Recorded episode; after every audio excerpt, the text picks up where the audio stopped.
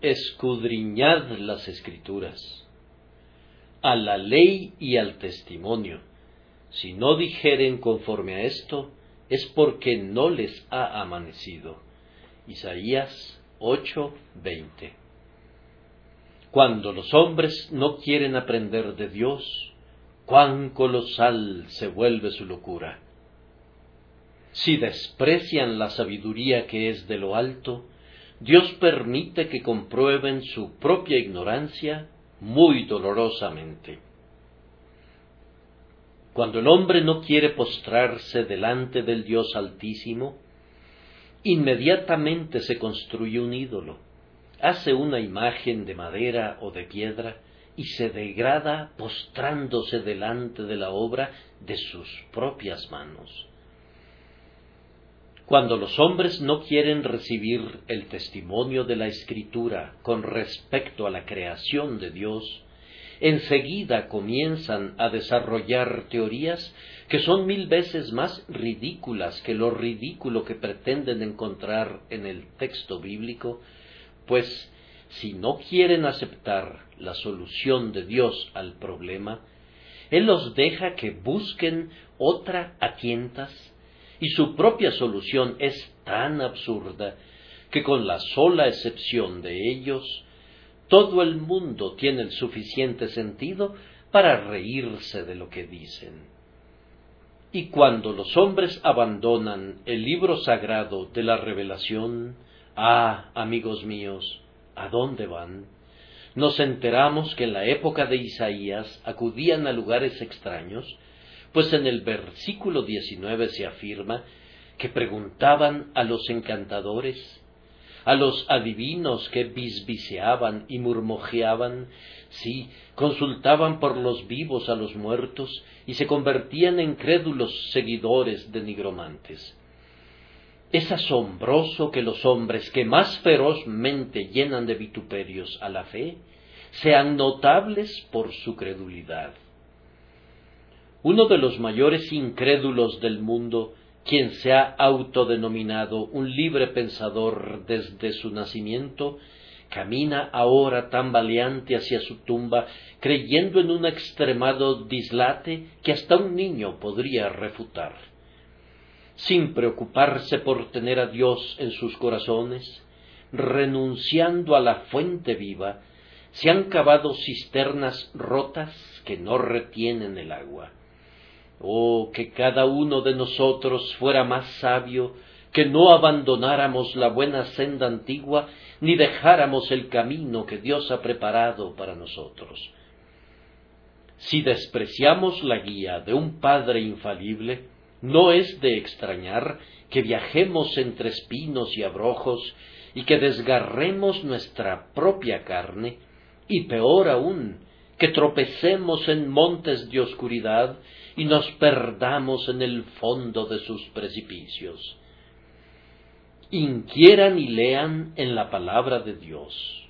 Escudriñad las escrituras, porque a vosotros os parece que en ellas tenéis la vida eterna, y ellas son las que dan testimonio de Jesucristo. Yo pienso que en esta crisis particular que sufren los asuntos religiosos, es imperativo que el ministro cristiano exhorte a su pueblo a que sostenga firmemente las doctrinas de la verdad, las palabras de Dios. Parece probable que la nuestra será una época de predicación más bien que una época de oración. Vemos ahora por todas partes grandes asambleas que se congregan en salones y abadías para escuchar la predicación de la palabra, y es un signo ominoso de los tiempos que estas predicaciones no sólo sean patrocinadas ahora por los ortodoxos, sino aún por aquellos a quienes hemos considerado que son al menos de alguna manera herejes respecto a la antigua fe de la Iglesia protestante. Por tanto, se vuelve algo muy serio, pues es muy probable, y acaso no lo puede ver todo sabio, que cualquiera que se levante ahora, que tenga algunos poderes de oratoria y algunas dotes de elocuencia, será proclive a atraer a la multitud sin importar lo que predique, aunque la palabra que declare sea tan falsa como es verdadera la palabra de Dios, y sea tan contraria al Evangelio como es opuesto al cielo el infierno.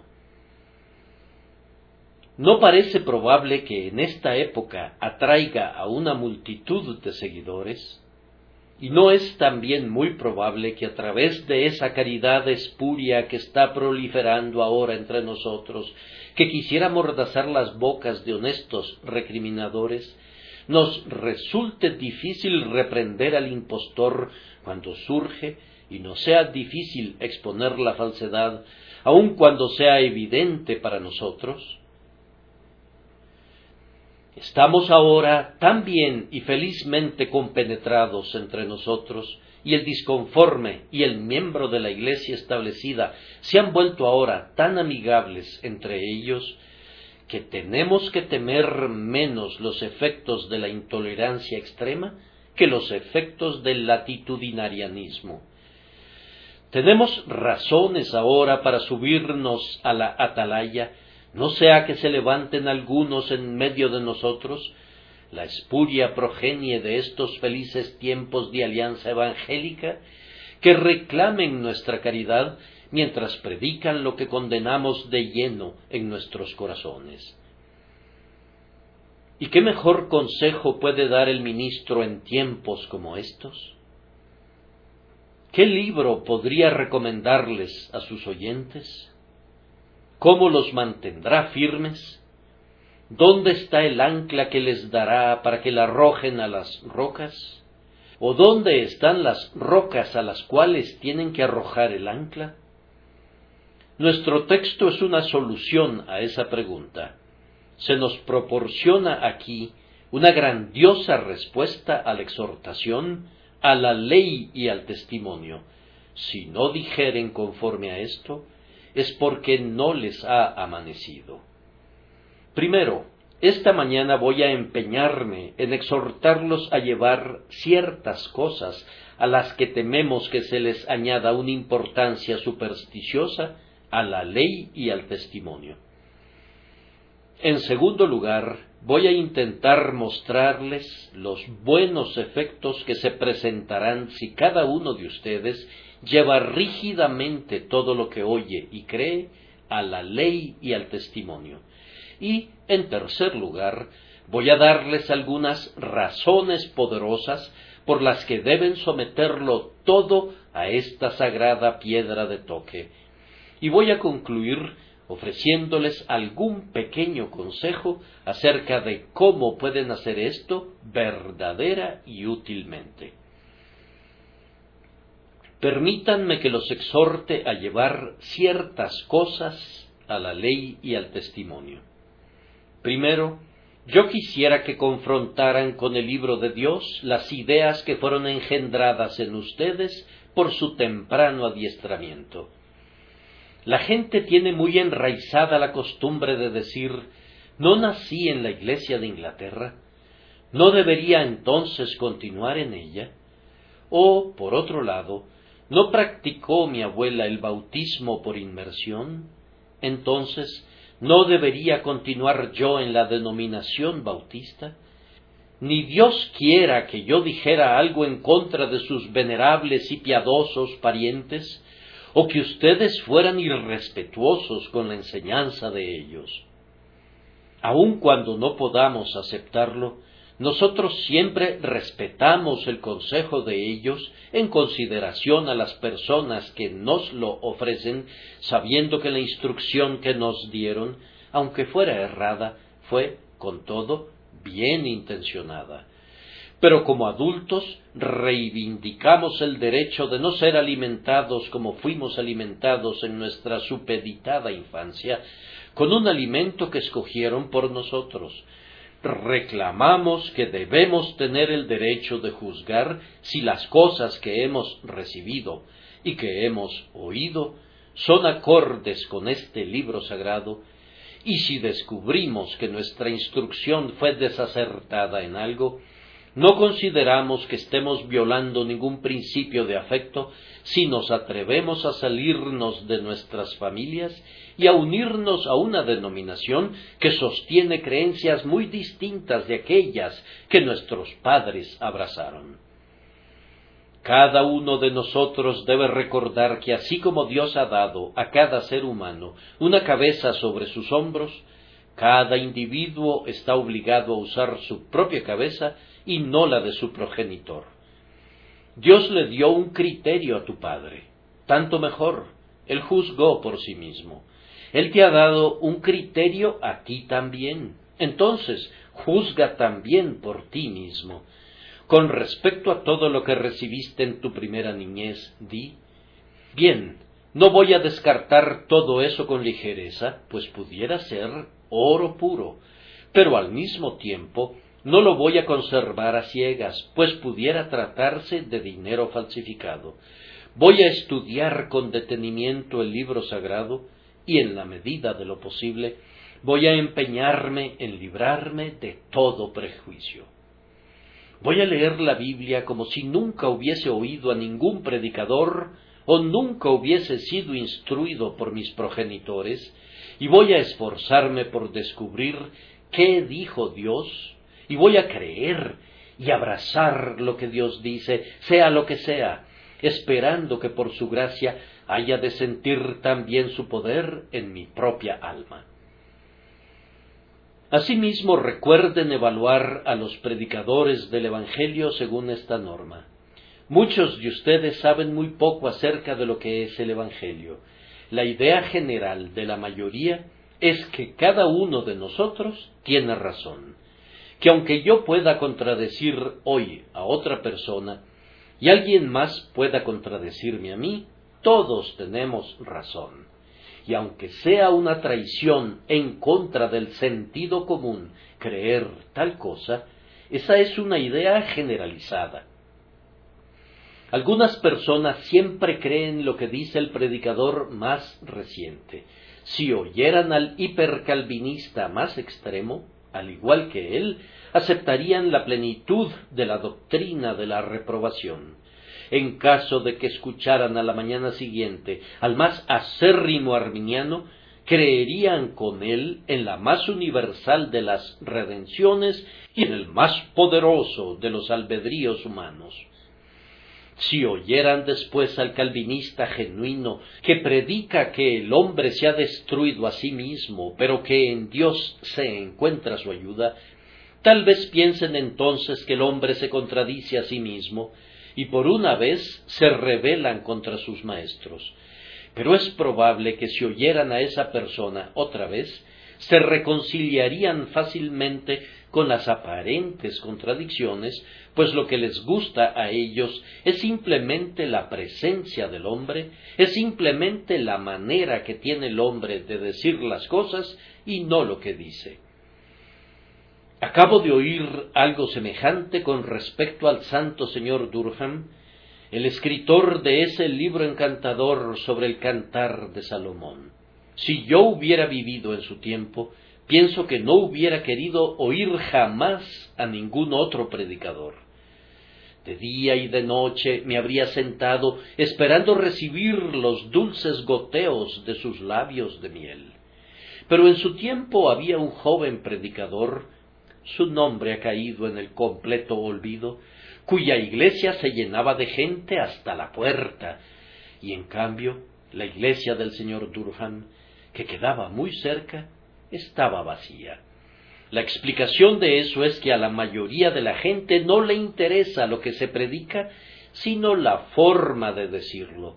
Y si lo predicado es expresado elegantemente, si es expresado bellamente y si es expresado enérgicamente, eso le basta a la gente, aunque sea una mentira.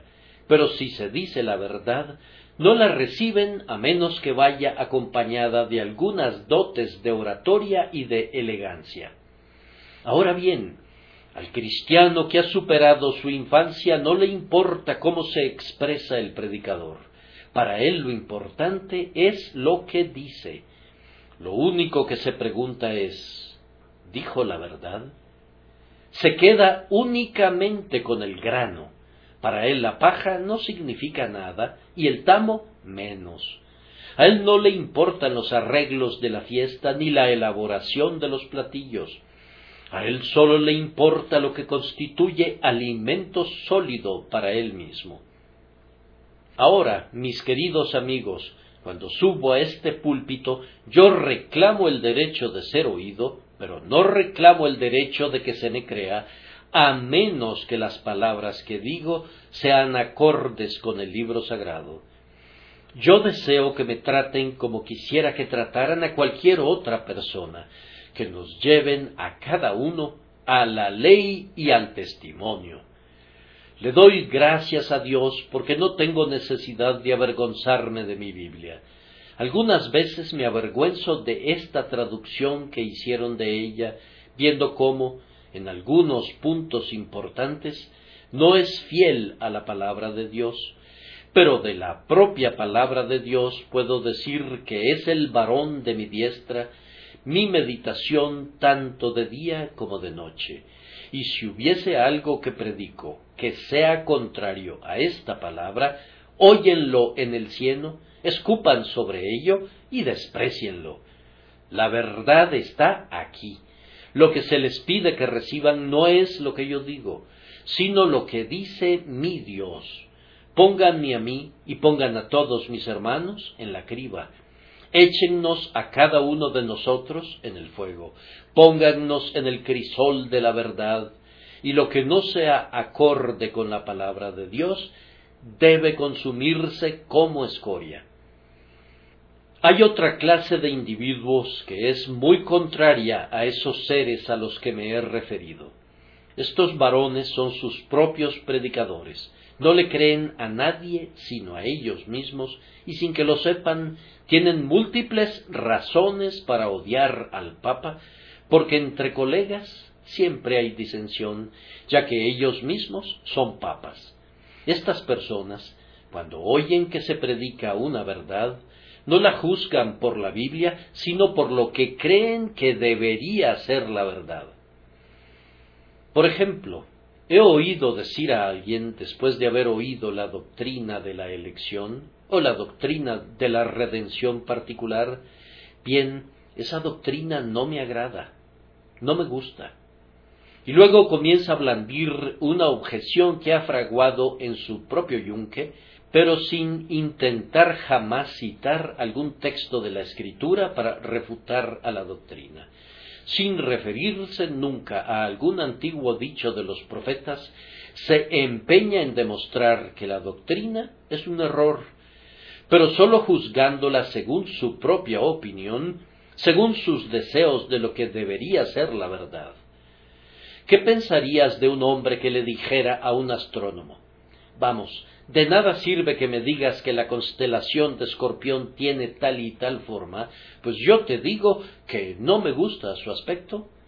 Mi querido amigo astrónomo, no pienso que la constelación de Escorpión debiera haber sido hecha de esa forma. Pienso que esta estrella debería haber sido puesta justo aquí en vez de allí, y entonces todo estaría bien. El astrónomo simplemente le sonreiría y diría Tu opinión no tiene ninguna importancia, pues no altera los hechos. Si piensas que estoy equivocado, la forma correcta de contradecirme no es diciéndome dónde piensas que deberían estar las estrellas. Simplemente ven y mira a través de mi telescopio y ve dónde están las estrellas. Ahora bien, lo mismo sucede con la verdad. La gente dice, a mí no me gusta una verdad de ese tipo. Esa no es una refutación de esa verdad. La pregunta es, ¿está en la Biblia? Porque si está allí, nos guste o no nos guste, es un hecho, y lo que el ministro tiene que hacer es reportar los hechos que encuentra allí. Vamos, el astrónomo no puede disponer a las estrellas en una fila como si se tratara de una hilera de lámparas de gas para agradarte. Y el ministro no puede poner las doctrinas en la forma en la que tú deseas que sean puestas. todo lo que el astrónomo hace es ubicarlas y entonces dice, así es como están en el cielo. Entonces tú tienes que mirar al cielo para ver si es así. Todo lo que yo tengo que hacer es decirles lo que encuentro en la Biblia. Si no les gusta, recuerden que esa no es una refutación y no me importa que les guste o no les guste. Lo único que cuenta es, está en la Biblia.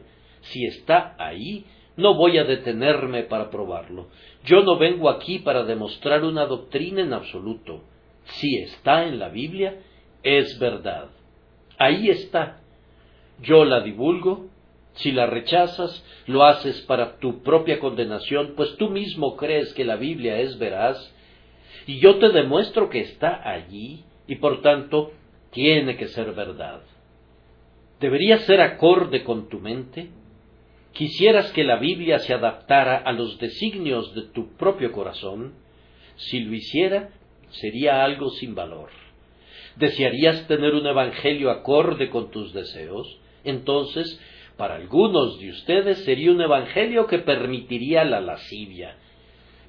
¿Desearías tener una revelación diseñada para complacerte en tus lascivias y para que te entregues a tu orgullo? Si es así, has de saber que Dios no condescenderá jamás a alimentar tu altivez o tu desenfreno.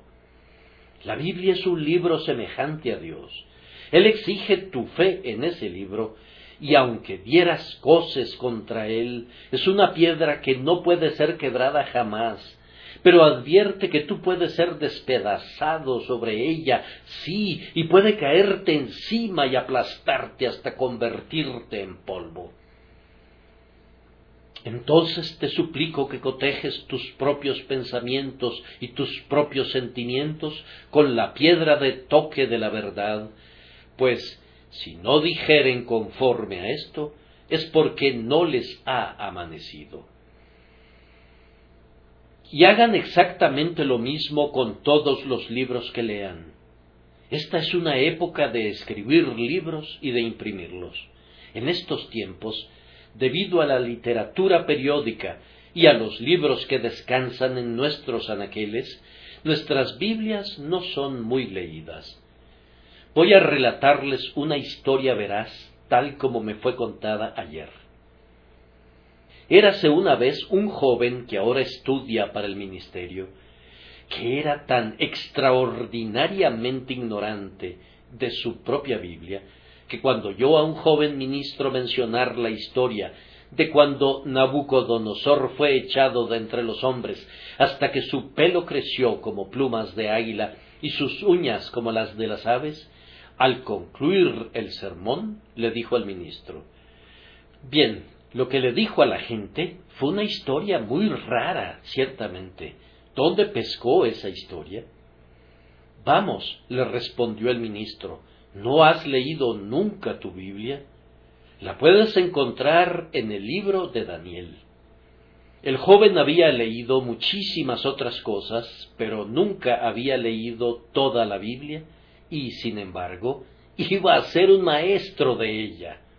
Ahora bien, me temo que esa misma ignorancia es muy prevaleciente en muchas personas. No saben lo que contiene la Biblia. ¿Podrían decirte lo que está en el semanario del feligrés? ¿O en el semanario del cristiano? ¿O en la revista del congregante? ¿O en la revista wesleyana? ¿O en la revista bautista? O en la revista evangélica y en todas esas publicaciones. Pero hay una antigua revista, una revista de armas, una revista de riquezas que olvidan leer. Ese es el libro anticuado llamado la Biblia. Ah, dijo alguien que estaba a punto de morir, que había sido un gran experto en los clásicos, Qué bueno hubiera sido que hubiera pasado tanto tiempo leyendo mi Biblia como el que invertí leyendo Alivio. Qué bueno hubiera sido ser tan riguroso en mis reseñas sobre la Santa Escritura como lo fui en las reseñas sobre Horacio.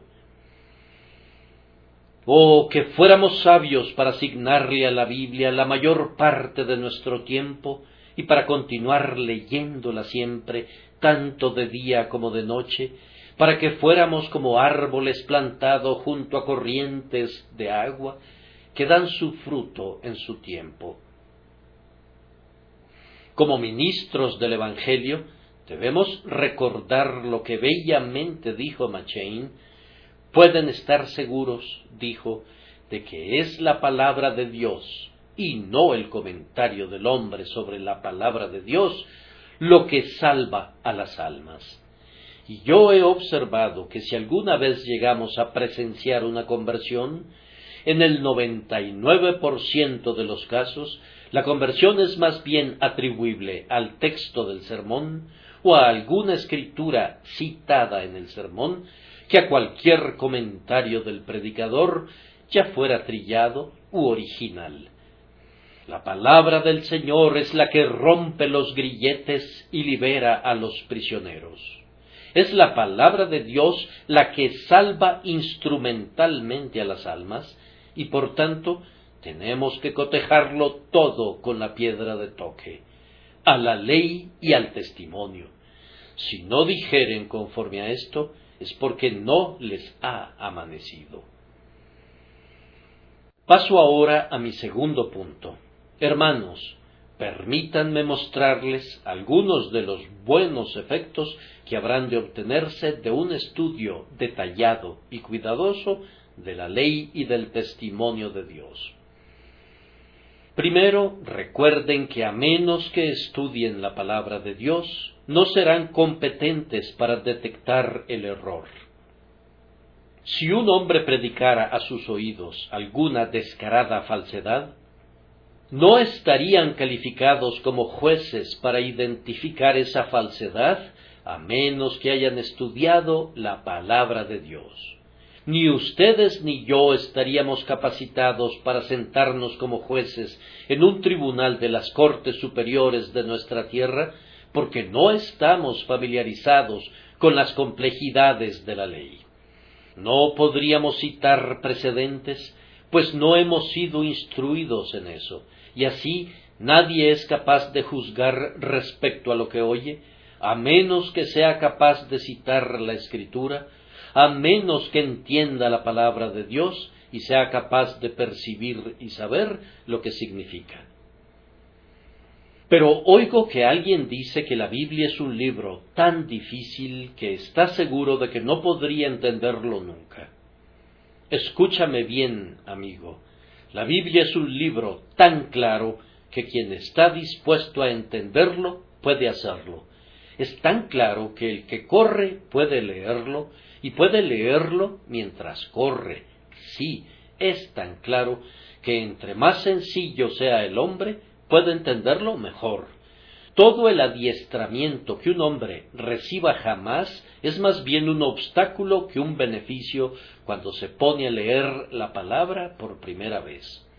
El conocimiento puede soltar muchos nudos posteriormente y puede quitar el velo de muchos misterios en tiempos posteriores. Pero hemos oído decir a críticos de mentes profundas que al principio habrían dado todo el mundo si hubieran podido hacer a un lado todo su conocimiento para leer la Biblia sencillamente como el humilde aldeano la lee y creerla como la palabra de Dios sin las objeciones de la crítica. Ustedes saben cómo la señora Beecher Stowe describe al tío Tom leyéndola. No podía leerla rápido de tal forma que la deletreaba letra por letra y palabra por palabra. Y la Biblia es uno de los libros, dice ella, que siempre gana cuando se lee de esa manera. Ustedes recuerdan cómo la leía él, que vuestro corazón no se y luego se detuvo ante una palabra compleja y por fin la farfulló y era turbe. Creéis en Dios, creed también en mí. Pues bien, la Biblia se torna más dulce cuando uno se detiene un largo tiempo al leerla, y lejos de que tu falta de instrucción te descalifique para tu entendimiento de la Biblia, te ayuda, pues la mayor parte de ella es más entendible desde la sencillez de tu corazón. Vengan ustedes y escudriñen las escrituras. No son las misteriosas fábulas o los eruditos volúmenes de difíciles palabras que dicen algunas personas. Este no es ningún libro críptico, como nos diría el sacerdote. Es un volumen que el niño que asiste a la escuela dominical puede entender si el Espíritu de Dios descansa en su corazón. Es un libro que un obrero de manos callosas puede comprender tan bien como el teólogo ilustrado, y muchos de ellos se han vuelto sumamente sabios en él. Repito, lean sus Biblias para que sean capacitados para detectar el error. Pero además, a mí no me cae bien el hombre que siempre está buscando el error. Pueden estar seguros de que ese tipo de hombres tienen algún error en su propio corazón.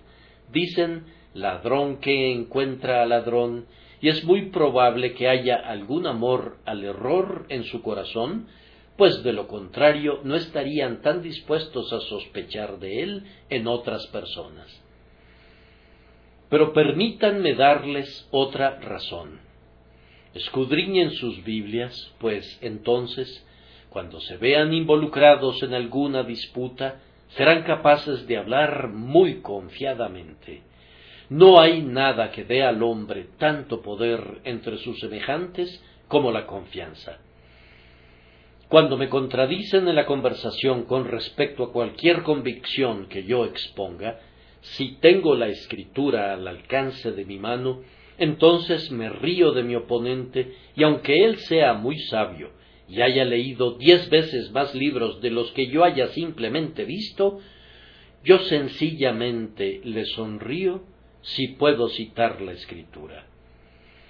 Entonces estoy confiado, estoy seguro y tengo certeza respecto al asunto, pues Jehová ha dicho así, es un argumento que nadie puede refutar.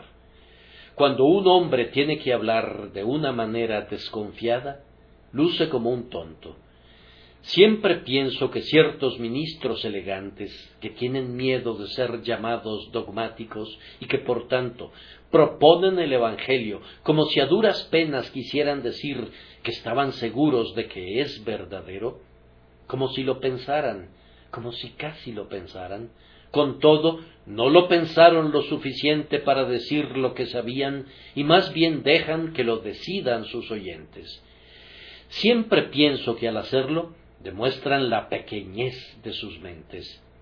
Dudar pudiera ser algo grande, pero es algo grande no hablar mientras estás dudando y no abrir tu boca hasta que creas y entonces, cuando abres tu boca para decir algo que sabes que es cierto, te adhieres a ello no como una opinión, sino como un hecho incontrovertible.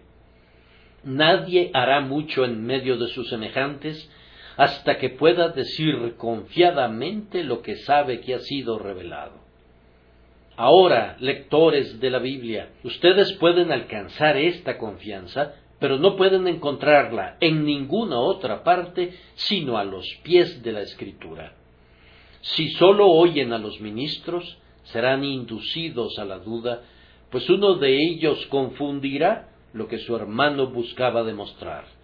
Pero si leen sus Biblias, cuando tengan la palabra legible bajo su propia luz, impresa en sus corazones por el Espíritu Santo, entonces, si todas las formas que los hombres inventan asaltaran tu fe con arte traicionero, tú las llamarías vanidad y mentiras y atarás a tu corazón el Evangelio.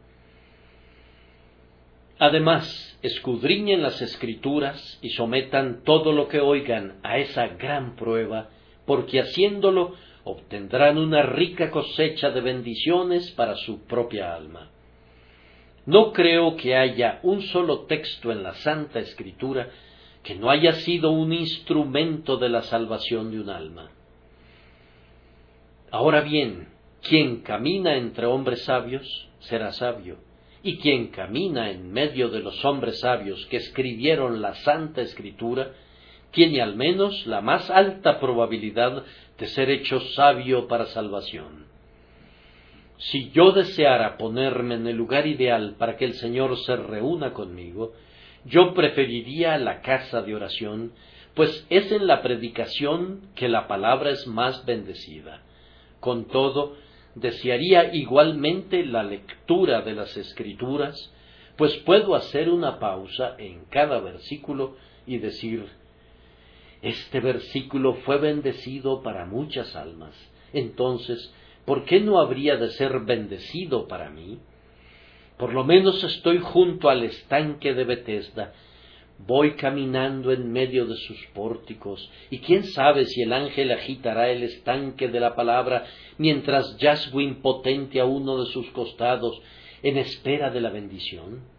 Sí, es tan grande la verdad de que Dios ha bendecido cada palabra de la Escritura, que yo recuerdo una asombrosa anécdota sobre la conversión de un hombre gracias a un pasaje de la Escritura que no parecía apropiado para un propósito semejante.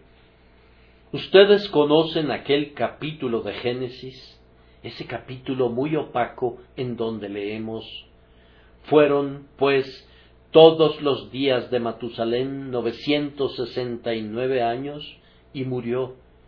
Y fulano de tal vivió tantos años y murió. Nos hemos enterado de que una vez fue leído en público y un hombre que escuchaba esa lectura, al oír la frecuente repetición de y murió, pensó, ah, y yo me voy a morir y fue la primera nota de advertencia que penetró en su conciencia cauterizada y fue el instrumento de Dios para llevarlo a Jesús. Ahora, lean las escrituras por esta razón. Si desean la salvación y si están anhelando vivamente la misericordia, si sienten su pecado y necesitan la salvación, vengan a este mar de amor, a este tesoro de luz, a este guardarropa de suntuosos trajes, a esta fuente de bienaventuranza, vengan ustedes y vean cómo son suplidas sus necesidades por medio de la plenitud de las riquezas de Jesús, quien es presentado claramente en esta palabra entre vosotros como crucificado. Y ahora, tan brevemente como me sea posible, Permítanme exhortarlos nuevamente a una constante y perpetua lectura de la palabra de Dios, no sólo por las razones expuestas hasta ahora, sino por otras más importantes. Han salido muchos falsos profetas en el mundo. Yo les suplico, entonces, si no quieren ser engañados, que sean diligentes en el estudio de la palabra de Dios según nos informa el doctor Livingstone, en ciertos tramos de sus viajes, sus guías eran tan ignorantes o estaban tan decididos a engañarlo que habría sido mucho mejor viajar sin ellos que con ellos. Él tenía que referirse constantemente a su brújula para no ser engañado. Ahora, yo no diría alguna cosa dura si no creyera que es verdad, pero yo pienso solemnemente que hay algunos supuestos maestros de la palabra que son ya sea ignorantes de las cosas espirituales en sus propios corazones, o están tan resueltos a predicar cualquier cosa menos a Cristo, que podrías estar mejor sin ellos que con ellos, y por eso tienen una absoluta necesidad de referirse perpetuamente a esta grandiosa brújula mediante la cual únicamente pueden encauzar su camino. Yo desprecio una caridad que después de todo no es caridad. Tengo que decirles lo que creo. Algunos quisieran que yo dijera desde aquí todos los que son eminentes predicadores son ciertamente predicadores fidedignos. Ahora bien, yo no puedo afirmar eso. Cuando oigo que un hombre predica la doctrina de la justificación sólo por la fe, por medio de los méritos de Cristo, yo le extiendo mi mano y lo llamo mi hermano, porque está en lo correcto en cuanto a lo esencial. Pero al hacer esto, estoy muy lejos de aprobar muchas de sus otras convicciones. Pudiera ser que él niegue el poder eficaz del Espíritu en la conversión, pudiera ser que no sostenga la doctrina de la total depravación de la raza humana, que no insista en la libre gracia soberana, que no predique ni enseñe la doctrina de la sustitución y de la satisfacción por medio de Cristo. Ahora, yo no me voy a engañar diciéndoles que en lo que ese hombre difiera de la palabra de Dios, tiene razón. Sin duda ese hombre podría ser bendecido para la salvación de ustedes, pero pudiera haber una maldición en su ministerio a pesar de todo, de manera que aunque pudieran ser salvados por su ministerio, pudieran quedar sujetos a servidumbre durante toda su vida por culpa de él, y pudieran andar gimiendo en vez de estar cantando, pudieran andar sollozando en vez de experimentar una sagrada explosión de alegría. Tú estudias con tal y tal individuo que fue el instrumento de tu conversión, pero él te dice que tu salvación depende de ti mismo y no del poder de Cristo. Él insiste en que tú, después de todo, puedes perder la gracia y ser echado fuera. Él te dice que aunque seas salvo, Dios no te ama más de lo que amó a Judas, que no hay tal cosa como un amor especial, que no hay tal cosa, en efecto, como la elección. Él te dice que otros podrían haber venido a Cristo igual que tú, y que no hubo ningún poder especial aplicado a tu caso que fuera mayor que cualquier otro. Bien, si no te conduce a gloriarte en el hombre, a engrandecer a la carne y algunas veces a confiar en ti mismo, o por el contrario, si te condujera a turbarte cuando no hay necesidad de sentir turbación, yo me maravillaría ciertamente en la medida que su doctrina sea falsa y tienda a extraviarte. Podría ser el instrumento de tu salvación, y con todo podría fallar en muchos puntos en ministrarte para tu edificación y consuelo. Por tanto, si no quieres ser confundido de esa manera, escudriña las escrituras. Pero, ah, hay un grave peligro de ser conducido radicalmente al extravío pudieran oír todo lo que el ministro diga, pero él podría olvidar decirles la parte vital de la verdad. Pudiera tratarse de alguien que se deleite en las ceremonias, pero que no insiste en la gracia que contienen, él podría proponerles la rúbrica y el sacramento y decirles que hay eficacia en la obediencia al uno y en la atención al otro, pero podría olvidar decirles que el que no naciere de agua y del Espíritu no puede ver el reino de Dios.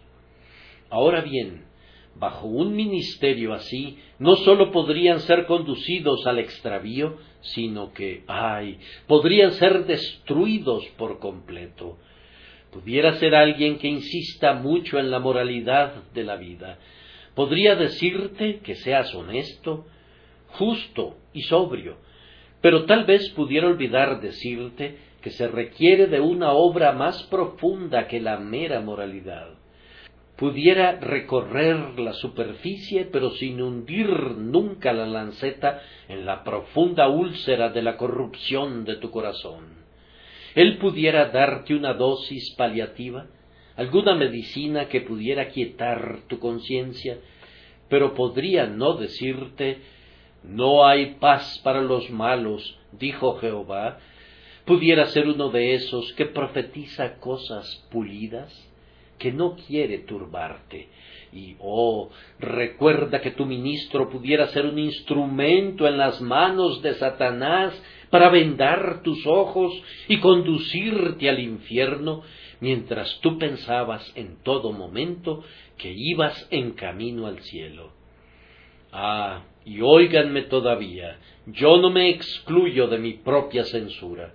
Pudiera ser posible, Yo le pido a Dios que no sea así, que yo mismo pudiera haber confundido la lectura de la Santa Escritura, que pudiera haberles predicado un evangelio diferente, no que haya otro, y por tanto exijo de ustedes que mi propia enseñanza y la enseñanza de cualquier otro hombre, ya sea escrita o de palabra, sea siempre llevada a la ley y al testimonio para que no los engañemos y no los conduzcamos al extravío.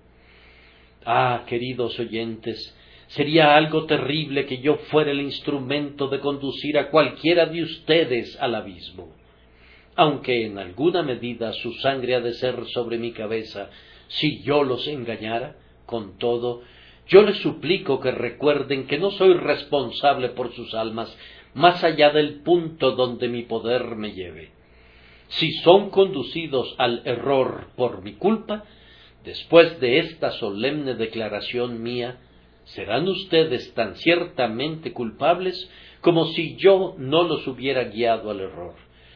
Pues yo les encargo que así como aman a sus propias almas, así como quieren garantizar la eternidad, no pongan más confianza en mí de la que pondrían en cualquier otro hombre, sólo en la medida que pueda demostrar por el infalible testimonio de la palabra de Dios que lo que he dicho es verdad.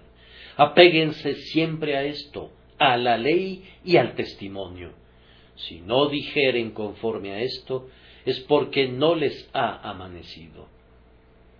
Oí una historia que recuerdo haberles contado antes de una joven que salió de este lugar diciendo Bueno, a mí no me gusta el señor Spurgeon del todo. Su doctrina es enrevesada. Dijo tal y tal cosa. Y luego la joven citó un texto de la Biblia como algo muy perverso que yo había dicho, algo acerca de que el alfarero tiene poder sobre la arcilla. Entonces la amiga que estaba con ella le dijo Fue Pablo quien dijo eso, no el señor Spurgeon. Ah, respondió ella, yo pienso que el apóstol Pablo también era enrevesado. Pues bien, nos alegra mucho incurrir en una censura de ese tipo, y no voy a objetar del todo si acompaño a Pablo donde quiera que él vaya. Pero les suplicamos que acudan a sus Biblias y vean si es así. Algunos padres cristianos tienen una muy buena costumbre. Cuando los niños y las niñas regresan a casa, les preguntan Bien, ¿cuál fue el texto? Y entonces el padre quiere que repitan lo que el ministro les dijo. Y aun el más pequeñito sabe algo, y dice una cosa u otra que el ministro mencionó desde el púlpito. Entonces el padre busca en su Biblia para ver si esas cosas son así. Luego procura explicarles las cosas difíciles de manera que se vuelven como esas nobles personas de Berea, que eran más nobles que los que estaban en Tesalónica, porque escudriñaban las escrituras para ver si estas cosas eran así. Y ahora voy a mencionar simplemente una o dos peculiaridades en lo que siempre les he predicado a ustedes, peculiaridades que yo quisiera que investigaran ansiosamente. Pues bien, no acepten de mí nada de segunda mano, antes bien cotejen todo con la palabra escrita. Yo creo y enseño que todos los hombres por naturaleza están perdidos por la caída de Adán. Vean si eso es cierto o no. Yo sostengo que los hombres se han descarriado tanto que nadie quiere ni puede venir a Cristo a menos que el Padre lo traiga. Si estoy mal, descúbranme. Yo creo que antes de todos los mundos, Dios escogió para sí a los miembros de un pueblo que nadie puede contar, por quienes el Salvador murió, a quienes les es dado el Espíritu Santo y quienes serán infaliblemente salvos. Pudiera ser que no les guste esa doctrina, no me importa.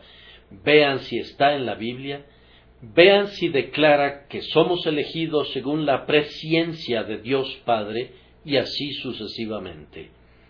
Yo creo que cada hijo elegido de Dios tiene que ser sacado muy ciertamente de las ruinas de la caída por la gracia que convierte y que muy seguramente será guardado por el poder de Dios mediante la fe para alcanzar la salvación más allá del peligro de perderse para siempre. Si estoy mal en eso, saquen sus Biblias y refútenme en sus propias casas. Yo sostengo que es un hecho que todo hombre que es convertido llevará una vida santa y con todo al mismo tiempo no pondrá ninguna dependencia en su vida santa, sino que confiará únicamente en la sangre y en la justicia de Jesucristo. Y yo sostengo que todo hombre que cree tiene el deber de ser sumergido en el bautismo, yo sostengo que el bautismo infantil es una mentira y una herejía, pero yo reclamo respecto a esa grandiosa ordenanza de Dios, el bautismo de los creyentes, que pase por el examen de la Escritura. Yo sostengo que nadie, sino sólo los creyentes, deben ser bautizados por inmersión y que todos los creyentes tienen el deber de ser sumergidos. Si estoy mal, no se hable más, no me crean, pero si tengo razón, obedezcan a la palabra con reverencia. Yo no tolero el error incluso en puntos que algunos individuos consideran nimios, pues un grano de verdad es un diamante y un grano de error pudiera tener serias consecuencias para nosotros, para nuestro perjuicio y aflicción. Yo sostengo entonces que sólo los creyentes tienen derecho a participar en la cena del Señor, que es indebido dar la cena del Señor indiscriminadamente a todos, y que sólo los cristianos tienen un derecho ya sea a las doctrinas, a los beneficios o a las ordenanzas de la casa de Dios. Si estas cosas no son así, condénenme como quieran pero si la Biblia está conmigo, su condenación no sirve de nada. Y ahora exhorto a los presentes a que lean sus Biblias por una cosa. Lean sus Biblias para saber lo que dice la Biblia respecto a ustedes. Y cuando pasen las páginas, algunos de ustedes encontrarán que la Biblia dice porque en hiel de amargura y en prisión de maldad veo que estás. Si eso les asusta, pasen a otra página y lean este versículo. Venid a mí todos los que estáis trabajados y cargados, y yo os haré descansar. Y cuando hayan leído eso, vayan a otra página y lean Justificados pues por la fe, tenemos paz para con Dios por medio de nuestro Señor Jesucristo. Les ruego que no se aparten de sus Biblias hasta que el polvo de ellas los condene, más bien sáquenlas, pónganse de rodillas, pidan el espíritu de la divina enseñanza y pasen estas páginas en una búsqueda diligente y vean si pueden encontrar allí la salvación de sus almas a través de nuestro Señor Jesucristo. Que la bendición de Dios sea con ustedes al hacerlo por medio de Jesucristo. Amén.